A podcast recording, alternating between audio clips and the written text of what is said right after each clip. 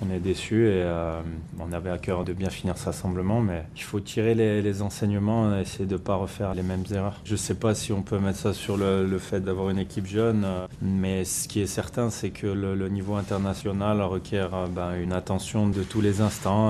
même après avoir fait un très bon match contre l'Autriche, il fallait s'attendre à une forte opposition ce soir et ça, ça, fait grandir ce genre de match aussi. Et il faut que ça nous serve pour la suite. J'aurais souhaité encore des encore plus l'équipe ce soir, marqué, mais j'ai pas eu l'opportunité. Euh, je suis un compétiteur, donc c'est frustrant de finir là-dessus un peu, mais hum, globalement, je suis content de ce que j'ai apporté à l'équipe.